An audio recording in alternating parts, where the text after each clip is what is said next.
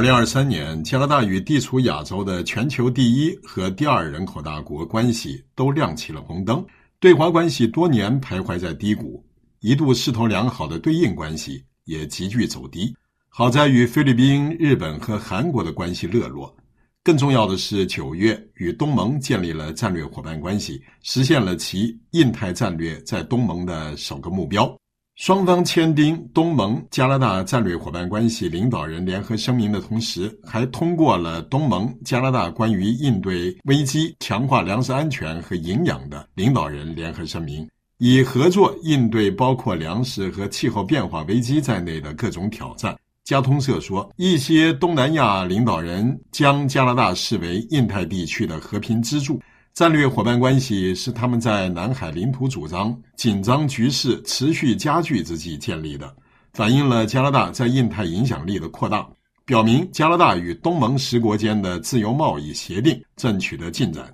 加拿大亚太基金会高级项目经理贾斯汀·关称，达成战略伙伴关系表明加拿大与东盟关系的突破，是印太战略二零二二年十一月底出台一周年的首场重大胜利。十一月，他撰文《加拿大印太战略雄心与务实之间的平衡》，指与其他国家的印太战略一样，加拿大也将中国描述为自信且日益具有破坏性的全球大国。作为多元化群体，东盟成员国传统上在美国和中国之间保持微妙平衡，如越南采取竹子外交，灵活地选择中立。加拿大在东盟面对的挑战是。有专家指，加拿大的新战略背离了以前主张中立的中等强国传统，对中国持完全负面看法，似乎破坏了东盟的中立。加拿大必须确保平衡和包容，而不是利用东盟来替代中国。加拿大印太战略以多边对话和论坛为基础，为东盟开辟了独立章节，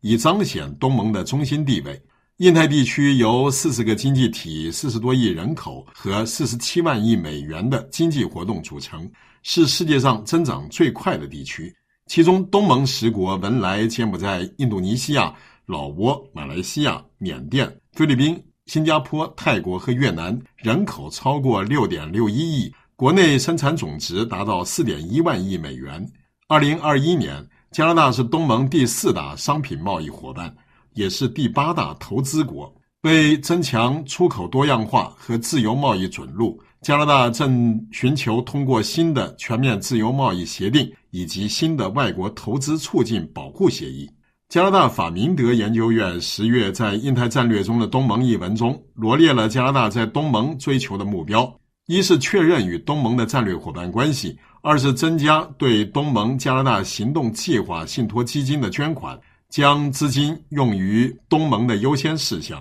三是寻求达成加拿大东盟自由贸易协定，与印度尼西亚签署全面经济伙伴关系协议。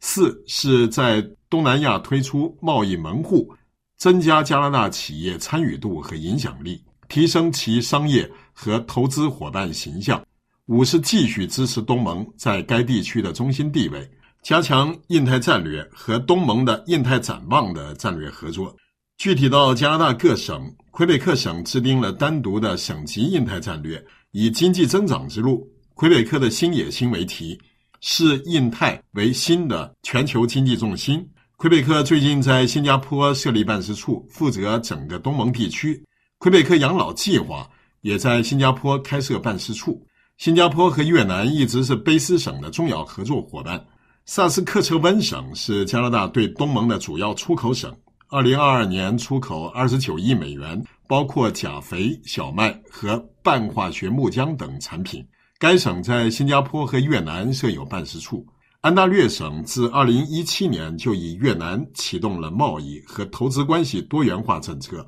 本期北美来红是由法国国际广播电台特约记者潘卫制作，感谢收听。